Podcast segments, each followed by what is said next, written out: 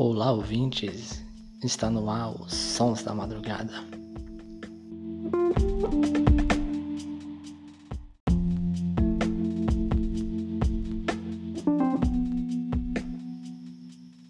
Hoje são 6 de maio de 2020, à meia-noite e 54 da manhã, o que nos coloca aí no iníciozinho da madrugada, né?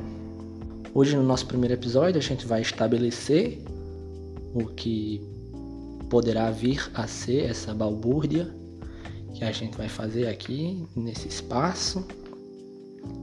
E vamos também falar um pouco sobre como é ser uma pessoa que vive na madrugada.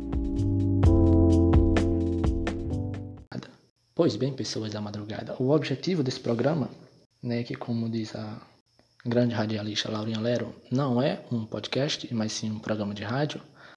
É, o objetivo dessa jossa é nada mais, nada menos do que conversar. Né? No mais nordestinês das palavras, é conversar miolo de pote, conversar heresia, falar pelos cotovelos. Obviamente que eu, como gosto de conversar só, posso passar horas e horas falando aqui e depois editar e lançar 15 minutos de discussões totalmente improdutivas. Mas o objetivo inicial é que eu fale com o meu celular muita coisa desnecessária, esperando que tenha alguém do outro lado escutando todas essas coisas desnecessárias. Aqui e acolá eu posso dar um, eu posso dar um exemplo da minha própria vida, né?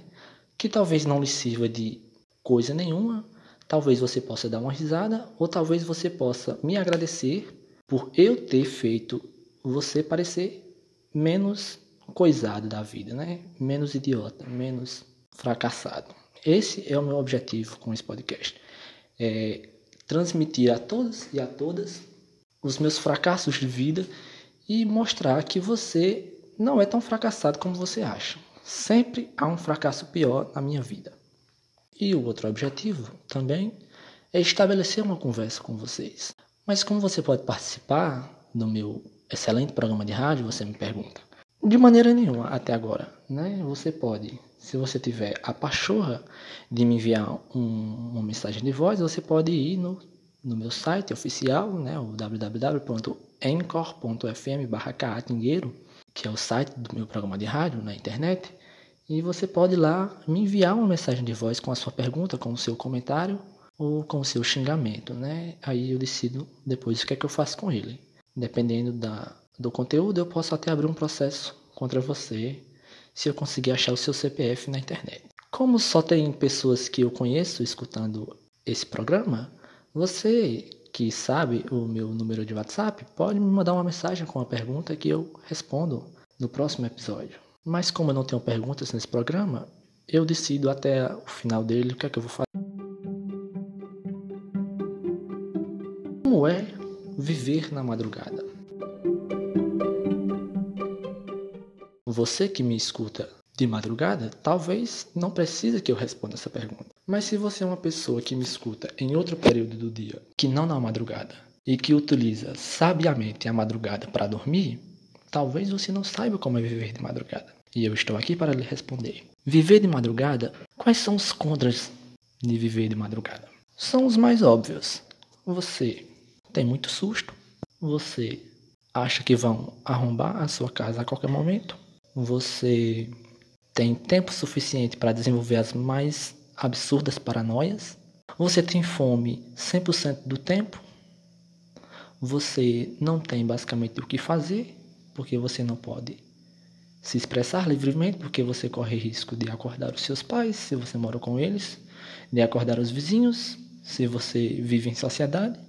E se você, assim como eu, trabalha durante a madrugada, você tem que estar trabalhando de madrugada. Isso é o, maior contra que pode existir na madrugada. É você ser obrigado a estar acordado de madrugada para trabalhar de madrugada. Porque se trabalhar já é ruim, trabalhar de madrugada é ainda pior. Mas os prós de viver de madrugada? Muitos. Alguns, na verdade. silêncio, né? Você desfruta de um silêncio acalantador né? Você dispõe de uma paz de espírito muito interessante. Você não tem gente enchendo seu saco de madrugada. Tem você mesmo se enchendo seu próprio saco, mas não tem outras pessoas lhe enchendo o saco. Esses são alguns pontos positivos de viver de madrugada. Mas e o que acontece durante a madrugada? Muitas coisas acontecem durante a madrugada. A, a minha experiência me diz que a madrugada é o momento perfeito para sons misteriosos acontecerem. Se durante o dia você fica muito atordoado com diversas fontes sonoras ao longo do dia, né? É carro na, na rua, é menino gritando, é, é panela caindo na casa do vizinho, é panela de pressão na casa do outro vizinho, é carro do ovo, é ambulância, é passarinho, é vaca mugindo no quintal. Tudo, o dia todo é um, uma grande festa junina, né? Uma zoada não acaba nunca. Mas de madrugada, quase todo mundo está dormindo, os bichos foram dormir, não tem carro no meio da rua, os moleques estão dormindo. Então, é um momento propício para sons estranhos acontecerem. Sons que durante o dia você não presta atenção. Tal qual gatos no telhado, ratos no forro, cavalos na rua, galão de água soltando bolha, móvel estralando, junta, né, a sua junta, as suas articulações estralando, sua barriga roncando, som de grilo, que você deve estar escutando agora porque o meu super ultra mega microfone de celular não consegue disfarçar os grilos. Ou seja, sons que no primeiro momento podem fazer você borrar as calças. Certamente. Principalmente se você, como eu, assim como eu, trabalha prestando atenção nesses sons. Veja o que me aconteceu.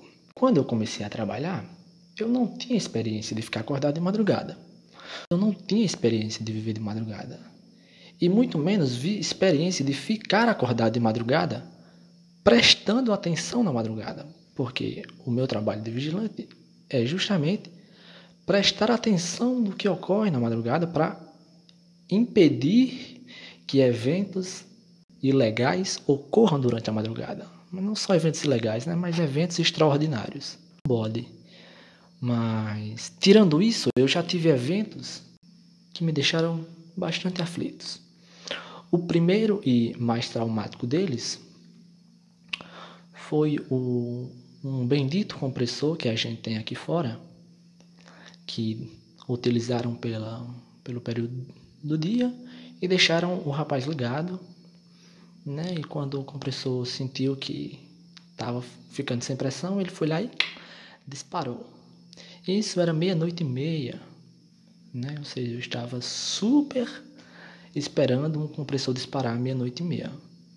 Aí você pode pensar certamente que eu só não me caguei porque eu não tinha bosta pronta na hora. Porque se eu tivesse, com certeza eu tinha jogado uma cueca fora porque ela ia ficar imprestável. Né? Além desses, eu demorei a me acostumar, por exemplo, com os gatos da vizinhança correndo no telhado. A primeira vez que eu escutei gatos no telhado, meu Deus do céu, quase que eu perco uma cueca de novo. A miséria desses gatos andando nas telhas. E eu sem saber o que estava acontecendo, eu disse, pronto. Estão destelhando a casa, vão entrar aqui dentro e, e já era. Eu já estava me preparando para morrer. Disse assim, vão levar tudo que tem aqui dentro e vão me matar. Porque uma vida para eles não importa. Se eles vierem aqui roubar computador, televisão, é, gela água, tudo que tem aqui dentro, eles, claro que eles vão me matar, porque eles são desse tipo. Gente que rouba computador mata gente. É, tá, é, é batata, isso aí eu já sei. Sim, até eu aprender que era gato andando nas telhas, eu passei alguns eventos de bastante sufocantes aqui dentro, viu? Mas, como se não bastassem os gatos no telhado, parece que de madrugada não só tem eu de ser vivo aqui dentro. Eu tenho uma leve impressão que vivem ratazanas no forro do prédio. Porque vira e mexe eu escuto uns guinchados, sabe? Uns, uns piadinhos e bichos correndo dentro do forro. E você deve estar pensando que é a primeira vez que eu escutei isso, eu quase perco uma cueca, justamente. Mas o que mais me dá medo mesmo, ainda hoje de madrugada, são os cavalos no meio da rua. Porque eu moro em cidade do interior, então tem cavalo no meio da rua. Você querendo ou não, vai aparecer um equino bater nas patas dele no calçamento. E até eu aprender que os cavalos caminhando na rua não eram bandidos se aproximando do meu local de trabalho, também demorou. Eu, eu passei muito tempo é, abrindo janelas e colocando só um olhinho assim para fora para ver o que estava acontecendo e perceber que na verdade eram só cavalos. Então, de madrugada em casa é ótimo, dependendo do que você está fazendo. Se você está assistindo, você não está se preocupando com nada. Se você está lendo, você não está se preocupando com nada. A não ser que sua função dentro de casa seja se preocupar com o que está acontecendo lá de fora, o que torna você automaticamente um doente mental, não tem por que se preocupar. Então, os finais de semana para mim são tranquilos. Eu adoro ficar de madrugada. Exceto as muriçocas. Eu odeio muriçoca e meus finais de semana são sempre uma luta constante contra as muriçocas. Até três semanas atrás, quando eu, quando eu criei vergonha na cara, aí comprei um repelente e eu não sofro mais com muriçocas. Pois é, madrugadas são legais para quem gosta. Por exemplo, eu sei de gente que trabalha melhor de madrugada, que produz melhor de madrugada. Mas eu, sinceramente, se eu tivesse a oportunidade, eu não viveria de madrugada. Eu continuaria vivendo o dia. Não porque eu goste do dia, eu gosto especialmente da manhã. Uma coisa, a coisa que eu mais sofri quando eu comecei a trabalhar de madrugada foi perder a manhã, porque eu adoro o nascer do sol, eu adoro o sol entre as sete da manhã e as nove e meia da manhã. Eu adoro caminhar de manhã, eu adoro, sabe, eu gosto de sentir a manhã. Eu sou uma criança do sítio, né? Eu sou uma pessoa que cresceu no sítio, então eu gosto de andar sem rumo no sítio de manhã. Mas, né, a não sei até quando eu estou impossibilitado de ter, de ter a experiência da manhã outra vez e estou aproveitando a experiência da madrugada. Mas vocês sabem o que é que tem em programas de rádio com maiores audiências e uma quantidade razoável de espectadores? Eles respondem perguntas. Né? Mas como eu não tenho ouvintes ainda, ou melhor, como eu tenho ouvintes, mas os meus ouvintes não me mandaram perguntas, e eu quero responder perguntas, eu resolvi jogar no Google né, perguntas aleatórias para eu responder nesse momento eu joguei aqui no Google perguntas aleatórias e achei um site chamado Tediado, né? tediado.com.br, num post aqui com mais de 700 perguntas para fazer para seus amigos. Né? Assim, um post com grande possibilidade de ter um ótimo conteúdo. Mas vamos lá. Eu vou ler a primeira pergunta que tem aqui. O que você tem assistido na Netflix ultimamente? ultimamente eu não tenho assistido quase nada. A última série que eu assisti na Netflix foi Peaky Blinders, né? uma produção inglesa da BBC, muito boa, com uma história excelente, personagens bons. A quinta temporada, que é a última que tem disponível lá, tá primorosa, tá magnífica, magnânima, com, com assim, show. Assistam, assistam, assistam. Se eu postar aqui para vocês, assistam Peaky Blinders. Pergunta 14. Se você tivesse que escolher um país para viajar para sempre, qual seria? É Austrália. Eu, eu, gosto da Austrália. A Austrália é, junta um, o, melhor dos, os, o melhor dos mundos, né? que é um país continental, é um país isolado, entre aspas, dos outros países, então tem uma flora e uma fauna é, muito peculiar. E eles têm um sotaque inglês que é horrível, que eu adoraria aprender. Três momentos marcantes da sua vida é o dia que eu nasci, o dia que eu caí, quebrei os dois dentes da frente e o dia que eu caí e fraturei o crânio. Eu não me lembro desse dia porque eu tinha apenas 15 dias de nascido, né? Mas foi um dia marcante na minha vida, porque até hoje eu tenho a cicatriz no meu crânio. Vamos lá. Escrever um livro ou dirigir um filme? Escrever um livro. Ruim, mas um livro. Uma lição que aprendeu com a vida uma lição que eu aprendi com a vida? Bem, a vida me ensinou muitas coisas, mas o que ela me ensinou mais foi: guarde seus sentimentos para você. De um ano para cá, o que mudou na sua vida? É, eu consegui esse emprego aqui, né? Eu passei a, a, a viver durante a madrugada E eu tenho um salário, né? Que isso muda muito a vida das pessoas. Ter um dinheiro todo mês. Ah, e claro, eu comecei a fazer terapia e eu. Foi muito bom. É muito bom fazer terapia, gente. Façam terapia. Hum, pergunta 63. Me conte sua história. Hum, não, não vou contar minha história não, porque aqui vai levar três dias e três noites. Pergunta 78. Amar o próximo como a ti mesmo. Você faz isso? Acha possível? Tento fazer, acho possível, mas é muito difícil. Você tem que ter muita noção de quem você é e de quem é o outro, né? Porque amar o próximo como a ti mesmo pressupõe que você se ama antes, né? Você sabe o valor de si mesmo e você pode é, reconhecer o valor do outro nele. E isso realmente é muito difícil de, de acontecer. Tanto se amar como amar o próximo. É, você tem alguma fobia estranha? Tenho, eu tenho tripofobia. Você pesquisem no Google que é tripofobia, que eu não vou me, me ater a explicar aqui não. É, você tem medo de voar? Não, inclusive eu quero pular de bungee jump. Eu, eu quero ver se eu morro na queda. Hum, pergunta 182. Você acredita em ETs, objetos não identificados?